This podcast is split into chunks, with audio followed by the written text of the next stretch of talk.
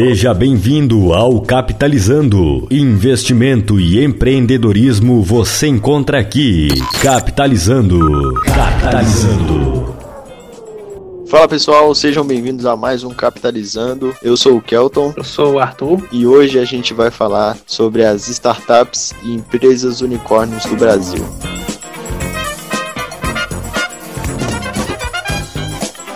Bom, pessoal, para começar, é, acho que vale a pena, Dias, a gente falar um pouco sobre o que é uma empresa unicórnio, né? Ah, sim, sim. É, é importante é, ressaltar isso porque o termo unicórnio quer dizer que são, é uma startup cujo seu valor de mercado ultrapassou a margem de um bilhão de dólares. São normalmente startups globais, que inclusive tem as startups brasileiras, que vão ser faladas abordado nesse podcast, mas definitivamente é isso mesmo. É, startups, unicórnios são startups que ultrapassaram um bilhão de dólares. Isso. E é importante ressaltar que ela tem que valer um bi de dólares antes de abrir o capital. Né? Algumas startups abrem o capital e só a partir daí elas, elas vão valer um bi. Nessa situação, ela não é uma empresa unicórnio. Exato. E o que é uma startup, Dias? Bom, é, uma startup geralmente é uma empresa com uma grande possibilidade de crescimento. São empresas em que estão no ramo da tecnologia, via de regra. Geralmente o startup ela traz uma solução é uma digital, né? Uma, é uma solução é, inovadora digital. digital. Ultimamente se fala muito a respeito do que é uma startup, né? O que define, ah, isso aqui é uma startup, isso aqui não é uma startup. Então existe muito essa discussão. Não tem como a gente é, afirmar, não, isso é uma startup, isso não é, né? Até mesmo porque questionam muito, né? Uh, se a PagSeguro é uma startup ou não. É porque é, o PagSeguro já é, uma, é, é, meio que uma ramificação já do, do grupo UOL, né? Acho que por isso, isso, que tem esse, esse embate. Isso. Eu acho que também isso. Não, mas mesmo assim, mesmo tendo esse embate, se faz sim a, é, a PagSeguro ser uma ser uma startup, porque ela, que nem eu falei, é uma ramificação do grupo UOL, não necessariamente está inserida. E até ressaltando que é apenas uma curiosidade que o PagSeguro é uma fintech, né? O PagSeguro, ele começou sendo uma, como você falou, uma ramificação do, do UOL, né? Então, Exato. não era uma empresa independente, era um negócio do UOL dentro da, da empresa UOL. E aí, depois de um certo tempo, ela se tornou a PagSeguro, né? O CNPJ PagSeguro. Então, assim, é questionado porque o PagSeguro ele não assumiu os riscos iniciais que toda, que toda startup costuma assumir, né? Ah, sim. É, não, eles não têm normalmente, porque as startups normalmente elas têm até uma história inicial, ah, a gente começou com pouco caixa, que tem até a questão dos investimentos e tal. Acho que não, eles isso. não têm isso que que as outras que as demais startups tiveram em si acontece muito de, por exemplo, dois, duas pessoas que trabalham com tecnologia ou não, têm uma ideia inovadora e aí buscam financiamento, enfim, a startup ela segue muito essa linha. A PagSeguro não, ela já surgiu de uma empresa muito grande, né? Então não teve essa essa historinha que, que geralmente as startups têm. Seguindo esse mesmo raciocínio da PagSeguro, é, que é uma ramificação de uma empresa grande, a gente tem exemplos aqui de duas unicórnios brasileiras que estão inseridas, que no caso é o iFood e a Movile.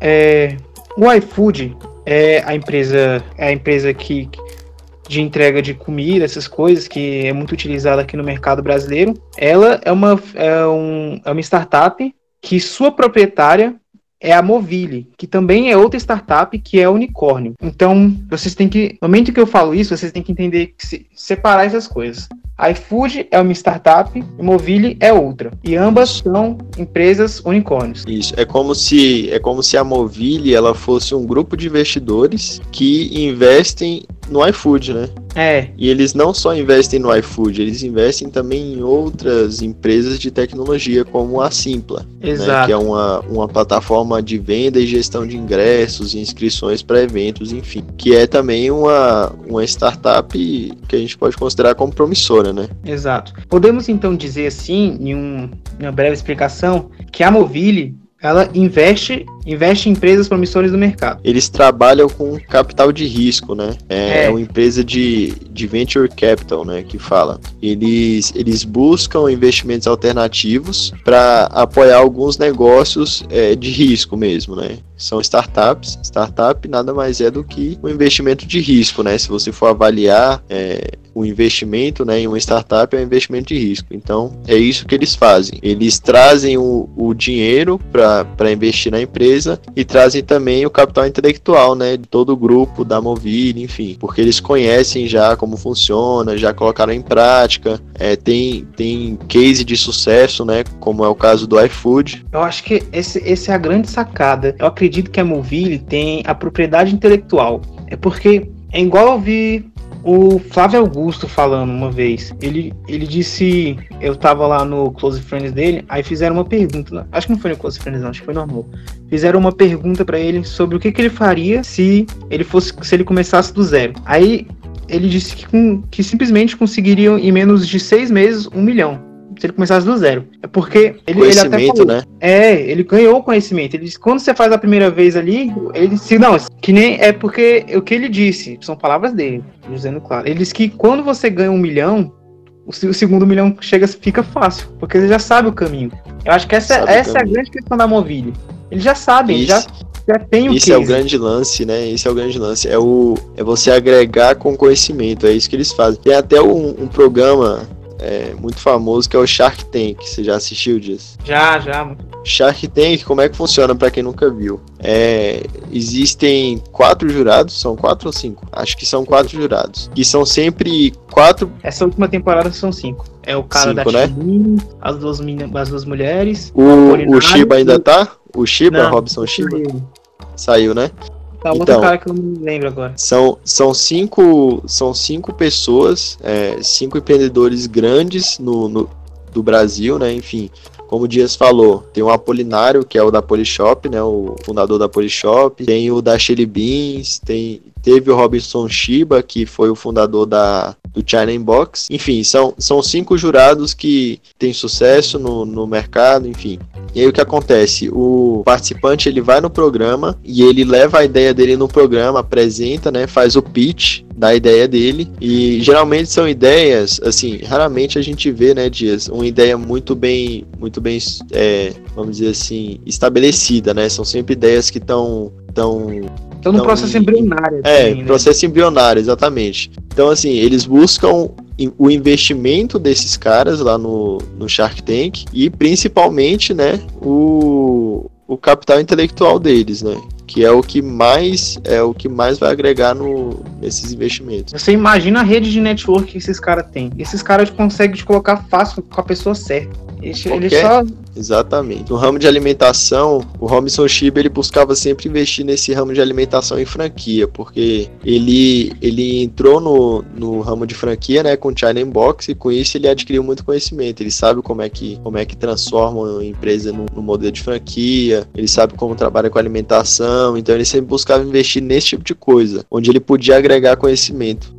Então, só para re recapitulando aqui, é, pra, a gente acabou de falar para vocês sobre o PagSeguro, a Movile e o iFood. Se você parar para é. pensar, esses, essas, essas três empresas, as outras também, mas essas empresas são umas empresas que têm um marketplace marketplace gigante aqui no Brasil, mas gigante mesmo. Isso. O PagSeguro, ele, ele vem crescendo muito mais ultimamente, né, com, a, com a, essas inovações de maquininhas, né, o PagSeguro, nossa, o PagSeguro cresceu muito nos últimos dois anos, né, de, é, é, principalmente mas... com essa questão de maquininhas. Mas é, é, esse mês deu uma, deu uma caída. Acho que eles venderam uma parte. Eles foram vender uma parte do, das ações. Só que eles venderam por um preço muito abaixo do seu valor Ah, é? Aí E eles têm também o PagBank, né? Que é um novo negócio aí deles. Não sei como é que tá indo esse, esse negócio. Talvez é, posso explicar, né, também essa, essa venda abaixo do, do valor aí. Eles fizeram uma oferta de ações é, de outra parte. Eles venderam uma parte da. Não, eles não venderam, eles estão eles pretendem vender uma parte das suas ações, só que essas ações, esses, esses valores que eles querem é abaixo do, do, do valor mesmo. Mercado, do é, valor. É, consequentemente acontece a desvalorização, claro. Mas tira, mesmo assim, é uma empresa gigante, muito segmentada aqui no Brasil. Mas, na minha visão, a PagSeguro só tende a crescer. Eles estão trabalhando com um modelo de negócio muito interessante, porque é como se é como se eles estivessem se tornando o banco do, do empreendedor, né? Porque o cara ele usa a máquina do cartão, é, o dinheiro que ele vende no cartão já vai para a conta bancária é, do PagSeguro, que é o PagBank, né? E aí o empreendedor ele consegue usar esse cartão sem nenhuma taxa adicional. Enfim, ele está entrando no ramo das fintechs ali, é, meio que escondido, né? É, porque esse, esse PagBank tem algumas taxas muito, muito atrativas. Por isso que eles estão entrando nesse ramo mesmo. A gente tem também o Nubank, né, Dias? O Nubank Exato. que foi uma inovação gigantesca aqui no Brasil, foi inovou, né, no, no ramo das fintechs, né? Foi a primeira fintech no Brasil. Exato. Que até no podcast passado a gente chegou a falar até bastante do Nubank. Na, no episódio 2 a gente falou bastante do Nubank, a gente separou um episódio inteiro para falar só sobre fintechs e, e bancos né, tradicionais. Exato. Mas assim, o Nubank é, é uma empresa que ela tá com valor de mercado em torno dos 4 bilhões, ela ela foi a primeira empresa unicórnio do Brasil, né, Dias? Não, acho que não é a primeira. Não, segunda, segunda. Ela foi a segunda empresa unicórnio do Brasil, porque a primeira foi a 99 Pop, né? É 99. É, e então, assim, o Nubank que tá, que tá migrando, né? Tá, tá no México, se não me falha a memória, México, Alemanha, e agora tá com uma proposta de ir pra Argentina. Você vê o crescimento, a expansão que tá acontecendo. Nubank é uma empresa muito grande, nasceu no Brasil. Essas empresas, Dias, elas, elas optam por um modelo de capital muito alavancado, né?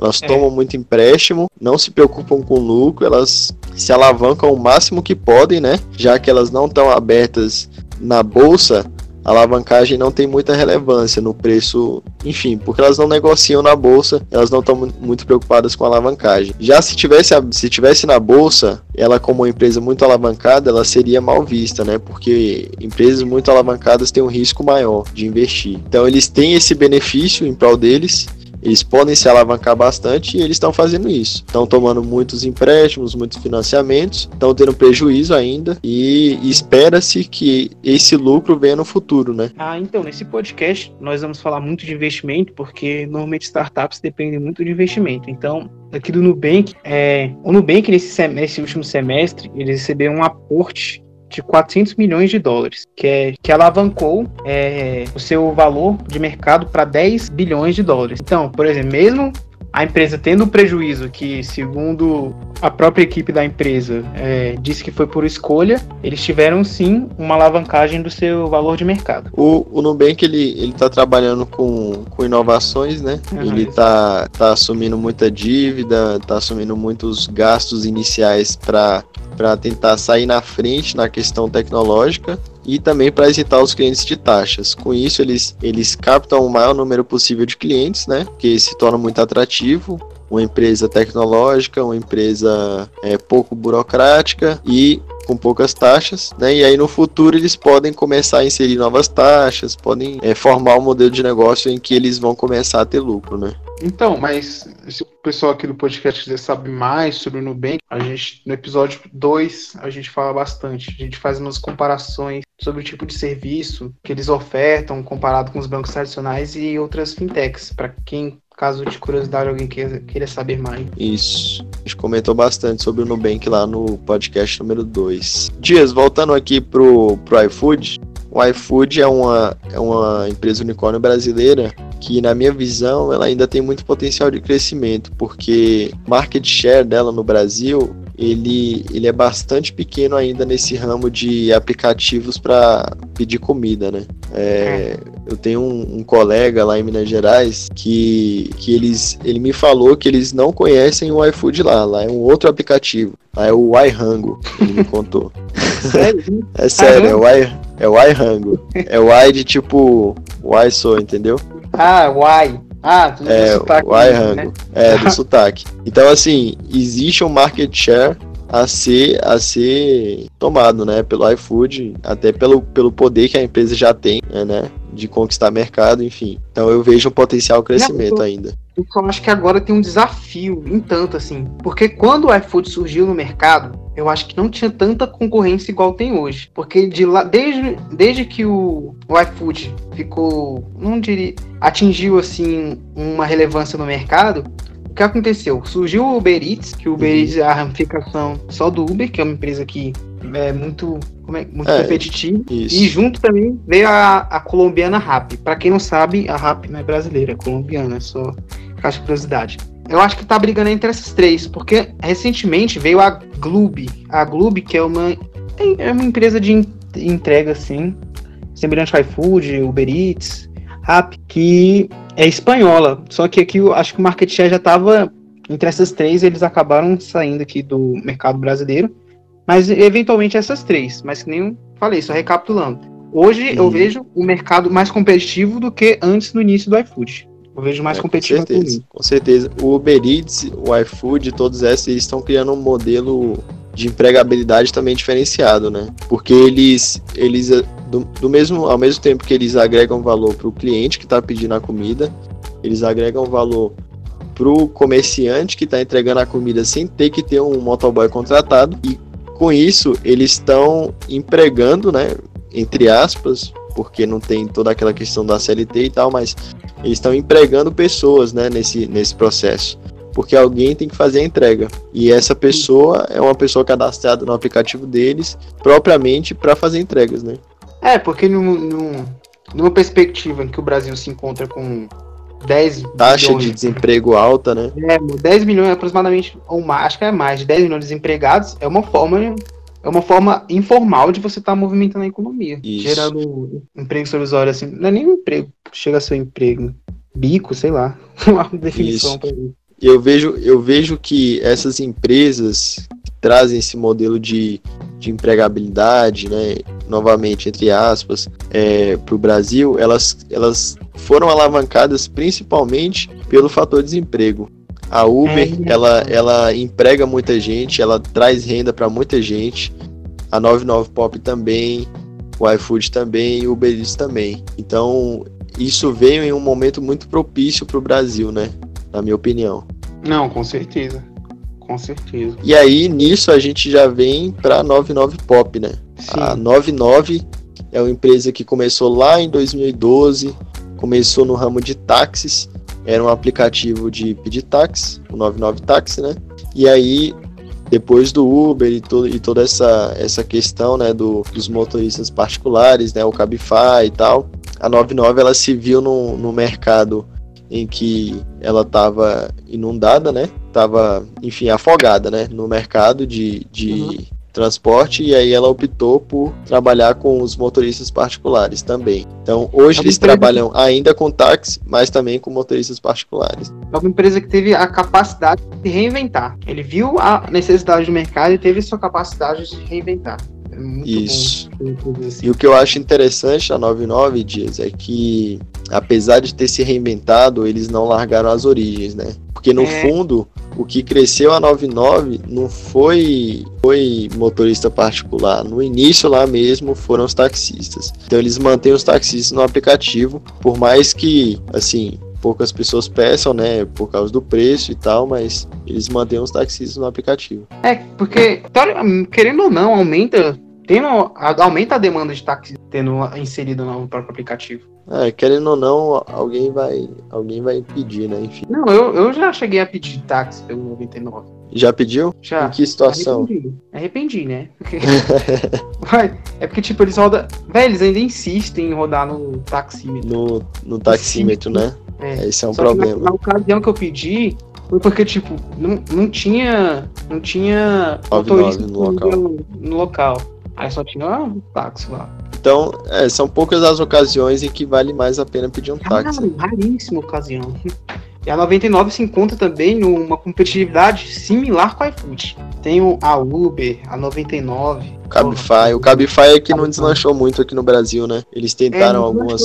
Eu acho que a Cabify, a Cabify, acho que a Cabify que tá com uma proposta agora de, por exemplo, motoristas, mulheres, buscarem mulheres. Oh, isso é muito interessante, hein? É, véio, eu acho isso, isso uma é solução que eu ainda não entendo porque as, as, empresas não aplicam isso. Eu acho que daria Isso é muito bom, cara. Isso é muito bom. Véio, eu vejo, eu vejo direto mulheres que não andam de Uber porque tem medo. Tem muita, Exato.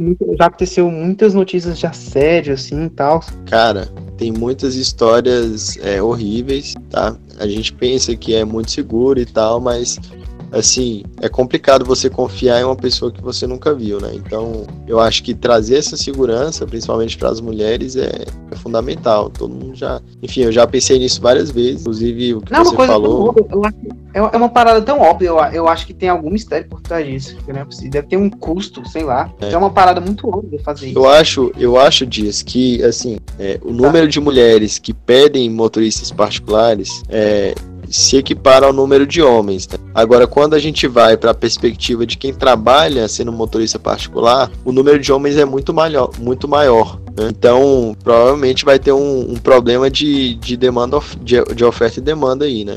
A gente vai ter um número muito grande de mulheres pedindo mulheres e um número reduzido de mulheres para fazer essas viagens. Então acho que eles enxergaram esse, esse tipo de problema. É, provavelmente não agregaria valor é, financeiro para a empresa. Acho que só mesmo é, agregaria valor, como é que se fala? É, no serviço, né? No, no, serviço em si. É, só agregaria valor mesmo à empresa, mas não seria financeiro, seria mais no ver um lado positivo assim na empresa, teria uma consequência positiva para ela e essas coisas. É, a Cabify é, é uma empresa espanhola, né? É da Espanha. É, isso. Ah, e só curiosidade, a 99 Pop, ela foi comprada pela, por uma empresa chinesa. É, se chama é Didi Xuxin. É, essa empresa aí, é a que. Ela é, é o mesmo segmento da 99, porém na China. Para mim, a China é outro mundo de negócio, assim. Tem uns negócios é, que não tem nenhum lugar do mundo. Só cara, a China é outro mercado, né? Diferenciado. Não, porque, é claro, né? Tanto de, tanto de gente que tem lá.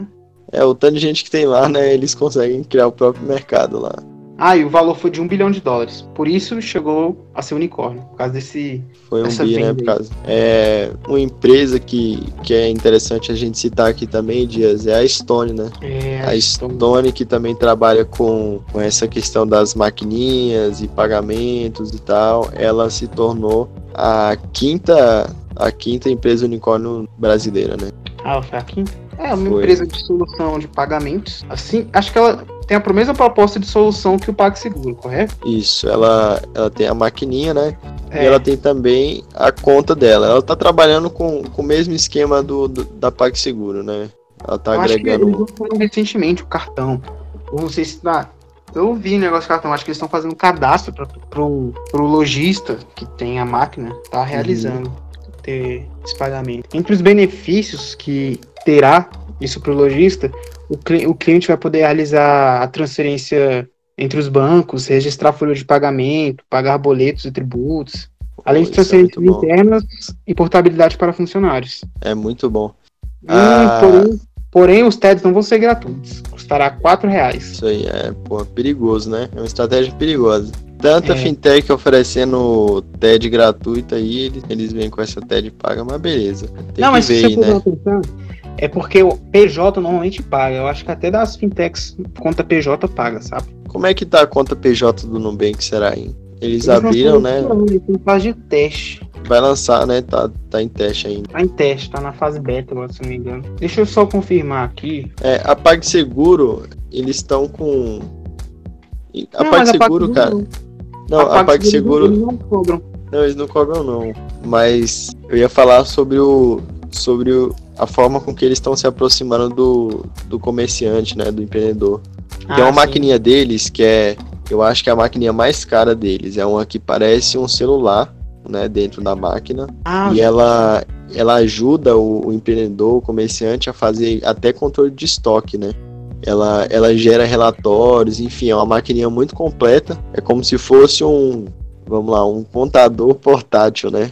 É, na maquininha ele ajuda em alguns relatórios bem interessantes lá para o comerciante, que é, são eles... coisas que ele não precisa estar tá gastando tempo para fazer, né? A própria máquina faz através das vendas que ele tem. São, são, são empresas, são startups que beneficiam o, o pequeno empresário. Pequeno empresário, exatamente. E é uma maquininha acessível. Se você parar para pensar, Antigamente o empreendedor tinha muito mais gasto com maquininha de cartão, né? Era aluguel, você tinha que pagar conserto, enfim, era, era toda uma problemática que envolvia você ter uma máquina de cartão. Era muito centralizado naquela época. Taxas abusivas. É. As startups, elas, elas trazem toda essa característica, né? São empresas inovadoras, né? Esse é o grande diferencial é, das startups. Elas se diferenciam do mercado tradicional, elas trazem alguma ideia disruptiva. São empresas que, via de regra, tem pouca burocracia. A gente tem como exemplo aí o Nubank, né, Dias? O Nubank, ele, como a gente comentou já várias vezes lá no, no podcast 2, ele, ele abre mão de diversos protocolos de segurança para em prol da, da comodidade mesmo do cliente. São empresas que, que tem bastante escalabilidade, né? Então eles fazem muito com pouco recurso e por isso se tornam empresas facilmente rentáveis em alguns mercados, né? Porque geralmente eles estão vendendo produtos digitais. Aí, só para finalizar, acho que é só Embex sobre as, as que são unicórnios. A SBEX é a é que foi recentemente. Semana passada ela virou unicórnio. Ebex. Essa é bastante interessante, né, Dias? O não, é... modelo de negócio deles. Essa, não, eu confesso que eu até semana passada não sabia quem eram. Mas é, é, aquela empresa onde todo mundo usa, mas ninguém percebe.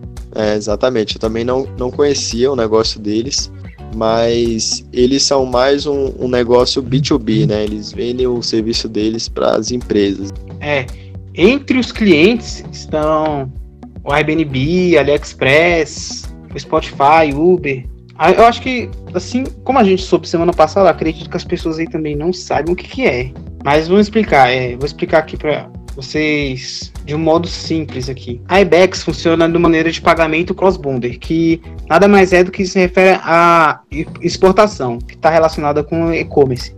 Vamos então aqui ao exemplo. É, o Airbnb. O Airbnb é uma empresa que a sede fica nos Estados Unidos. A Spotify é uma empresa que a sede fica em Estocolmo, na Suécia. Então são empresas que elas, por serem empresas grandes, normalmente elas atuam no dólar, que é uma, que é uma moeda mais corrente, dificilmente é, a sua volatilidade não é tão alta.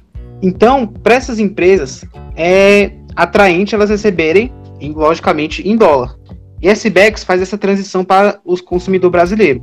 A gente paga em real, eles fazem essa transação e passam para a Spotify, Airbnb, AliExpress na moeda, na que seria o dólar. Aí eles fazem essa, esse, essa transição para o, o, o, público brasileiro. Isso, eles, eles intermediam o, o público né, com a empresa. Sim. Fazem a intermediação faz... de pagamento, é. Isso, e fazem a questão do câmbio, né, também. É. Então, entra toda a questão do spread, né? Eles, fazem, eles cobram spread no câmbio e tal. E é assim que eles, que eles capitalizam o negócio. Porque, que nem a gente está falando aqui, quando a gente recebe, as empresas normalmente recebem investimento em dólar. Recebe investimento em dólar porque o dólar tem menos tendência de variar do que o real. Então, não for, se for um investimento, se, for, se, a gente for aplicar um investimento em dólar, é, depende, a, gente não tem, a gente não corre tanto risco assim é, para recuperar investimento e tal coisa. Por isso Você que tem uma quando... liquidez maior, né? O dólar é... é, a moeda mais líquida do mundo. Pois é, não tem essa, tanto, essa tamanha volatilidade que pode ter comparado com o real, eu tô me referindo. Então, não é atrativo essas grandes empresas que têm sede fora receber em real. Aí eles simplesmente fazem essa transação. É que, esse negócio do dólar que a gente chama de moeda corrente. Quando as pessoas aplicam investimento numa moeda que é mais forte. O Ebanks ele é uma empresa que surgiu em Curitiba, né, Dias, em 2012 e Exato. a gente já vê que tem alguma coisa em 2012, né? Porque o 99 surgiu em 2012. Enfim, 2012 disseram que ia ser o fim do mundo, foi o início do mundo, né? O início do mundo é digital. Porque 2012 deu o boom do, do uso do celular.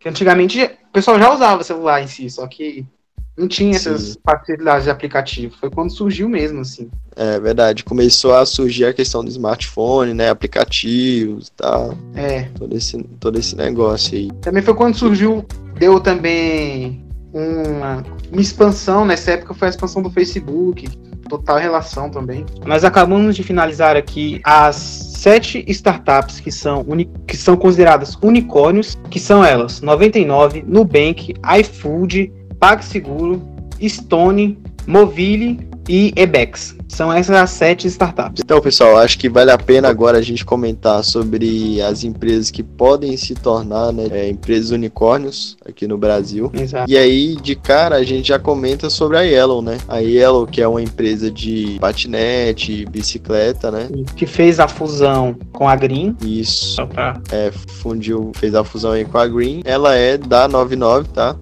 E é uma empresa que tá que tá nessa, nessa, nesse caminho aí para se tornar uma empresa unicórnio. Também tem a Acreditas. Então, a Acreditas, ela, ela traz um modelo um pouco diferente também, né? Que, o que torna ela uma empresa diferente, uma, uma empresa, uma empresa disruptiva. É, primeiramente, a, a, taxa de crédito dela, né? Como o Dias falou, é uma taxa bastante atrativa, mas porque ela toma os imóveis e os veículos dos clientes como garantia, né? Então, é, enfim, se, se a dívida ela, ela não for quitada, eles têm os imóveis e os veículos dos clientes como garantia. É, puxando aí, a gente também pode falar da startup Quinto Andar, que também tem projeções para ser uma, uma empresa unicórnio que ela funciona como é, aluguel, de, eles fazem a conexão entre o proprietário do, do imóvel e uma pessoa que quer alugar. Só que não, a pessoa que vai alugar não necessariamente precisa de um fiador. Então, que é uma coisa diferente das de corretoras, coisas do tipo. Isso. E tem taxas também mais É uma baixas. coisa que incomoda muito, né, essa questão de fiador, porque ninguém quer ser fiador de ninguém, né? E aí as imobiliárias É elas exigem esse, né, esse lance do fiador e tal, gera sempre um problema aí na hora de, de alugar. É, tem isso também. Aí também tem um, também temos a startup CargoX. CargoX funciona como se fosse um Uber, só que é de caminhão. Você tem, uma, você tem um, você tem um, uma mercadoria para entregar, só que, só essa mercadoria é grande, você pode pedir um CargoX, vai um caminhão lá um motorista. É exatamente, funciona exatamente como Uber. Seleciona lá um motorista de um caminhão que entrega a sua carga. Interessante assim. É, tem também é, que vai no, no mesmo caminho aí a Log, né? A Log que é uma empresa de uma startup de logística, é muito muito utilizada em âmbito corporativo, né? Para para carregar documentos, enfim, os motoboys eles levam documentos é, para o correios, pegam o documento do correio, enfim, toda essa essa logística aí mais de escritório mesmo, mas que eles estão expandindo para outras coisas também. Tem o Guia Bolso também, né? O Guia Bolso é um aplicativo né, de, de gestão de finanças pessoais que também está crescendo bastante. Eles eles estão trabalhando com linha de crédito também, se eu não me engano, e, e com publicidade, né? De serviços financeiros, etc. Exato. Então, essa, então essa também existem outras também que estão tendências a virar unicórnio, mas existem essa agora vem a grande questão que não seria exatamente a crítica, mas é o lado é o lado escuro das startups. Porque como a gente falou, as startups recebem muitos investimentos. Acontece que a gente está num, num âmbito onde surge startup em qualquer esquina. Pessoas autodenominam os negócios deles de startup sem nem saber o que, que mensurar o que, que é uma startup, sem saber qualificar, quer dizer, o que seria uma startup, e acaba gerando que muitas pessoas criti criticam que startups não, eles não conseguem, algumas não conseguem se manter de pé. São empresas que dependem de investimento para sobreviver. E, assim, para uma empresa funcionar, ela precisa fazer? Precisa vender. Precisa de lucro, né? Porque uma empresa que vende se mantém.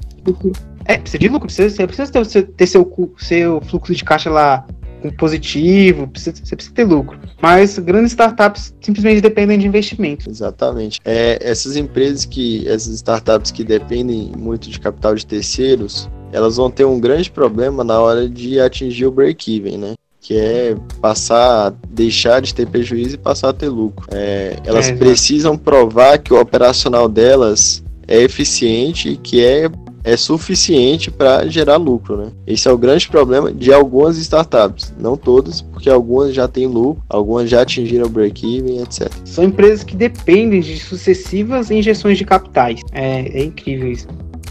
A gente vai citar aqui também, é, essa parte que a gente está falando de empresas que não geram caixas e tudo, é, essa é uma, é uma afirmação do Thiago Reis, que é o CEO da Suno, que ele acredita que a próxima crise.com vai estar relacionada com as startups, porque isso ele acredita que isso vai tirar 90% do mapa as startups que não têm geração de caixa, porque no caso são várias que não têm geração de Isso. caixa.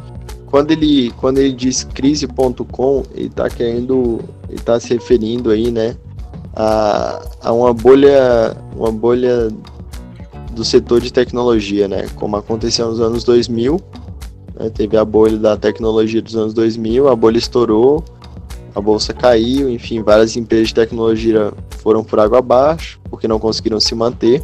E ele, e ele né, tá, tá fazendo a suposição que isso pode acontecer novamente. Que existem muitas empresas dependendo de capital de terceiros e que tem o break-even ou muito longe do, do presente ou a, perdido de vista, né? Não sabe quando vai ter, enfim, tá nesse impasse.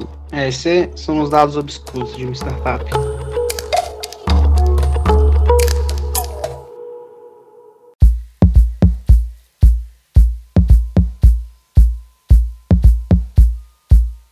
pessoal, é, esse foi o podcast sobre empresas, unicórnio e startups. Tá? Startups e empresas unicórnios no Brasil. É, a, gente se, a gente falou aí a respeito de algumas empresas unicórnios do Brasil e algumas que podem se tornar empresas unicórnios aqui no Brasil. É, falamos também a respeito da situação financeira dessas empresas e o risco que elas apresentam para a economia em geral. Tá? Então, é, Gostaria de agradecer aí por ter ouvido até aqui. Deixa o seu, a sua opinião aí, o seu comentário que a gente vai, vai buscar ler e ouvir e, e responder, tá bom? Queria também agradecer por vocês terem escutado o podcast até aqui. E só queria deixar aqui um recado para vocês, porque a, a gente já tá com o Instagram. Acho que acredito que até o momento que postar isso aí, eu já vou ter arrumado o Instagram. E também temos um canal no YouTube, que ao acessar o Instagram vai estar lá o link, vocês vão poder acessar o nosso SoundCloud, nosso Spotify, nosso YouTube. E também só para esclarecer aqui uma dúvida, é, que as pessoas estavam tirando comigo, é que eles não escutam, é, não... É porque muita pessoa veio perguntar que eu não sabia, eu acabei descobrindo que essas pessoas, que muita gente não sabia.